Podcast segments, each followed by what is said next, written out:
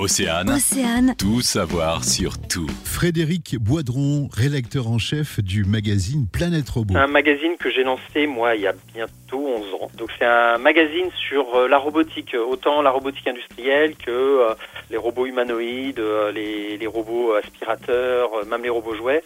On essaie vraiment de traiter ça dans son sens le plus large. Et à l'origine, c'était un blog, un petit blog personnel que je pensais faire un peu pour les copains, euh, jusqu'au jour où, euh, même très vite, euh, les, les entreprises sont venues vers moi euh, pour me demander de faire des, des interviews et tout ça ça m'a un petit peu surpris parce que mon blog, moi, c'était un- sans prétention, quoi. Et je commençais à me dire, tiens, je ferais peut-être bien un magazine là-dessus parce qu'il y a peut-être quelque chose à faire. Moi, ça, fait- le monde de la presse m'a toujours intéressé. Quand j'étais gamin, je lisais beaucoup de magazines, Science et Vie et compagnie. Je, je suis dans ma réflexion quand il y a un éditeur qui m'appelle et qui me demande, enfin, qui me dit, bah, je suis tombé sur votre blog, j'aime beaucoup. Est-ce que vous voulez pas en faire un magazine papier? J'ai fait wouhou et, et voilà, il m'a appelé en juillet 2009 et le premier numéro sortait en novembre 2009.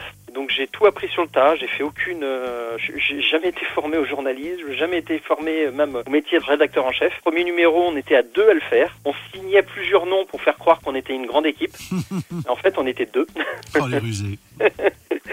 Dès deuxième numéro, on était une quinzaine parce que bah, on avait mis forcément un petit mot en disant euh, qu'on cherchait du monde. euh. Puis là, maintenant, il y a à peu près 100 pigistes euh, à travers le monde. C'est un bimestriel, donc c'est un magazine qui est donc en, en version papier, version électronique, qui est ni- disponible dans l'ensemble des, des pays francophones, voilà, depuis 11 ans maintenant. Un magazine qui s'adresse à qui? C'est pour un public très large. Ça va de l'industriel au passionné de nouvelles technologies qui se fabrique son petit robot dans son garage. On a des lecteurs à partir de 16 ans jusqu'à pas d'âge. Et euh, donc on traite euh, bah, vraiment de, tout, ce qui gravite autour de, la robotique, c'est-à-dire euh, la robotique elle-même bien sûr, mais également donc l'impression 3D, euh, la réalité virtuelle, la réalité augmentée, les voitures autonomes, les drones, les objets connectés. C'est vraiment très complet. Vous pouvez vous abonner depuis le, le site internet planetrobot.com. Le magazine, midi 14h sur Océane.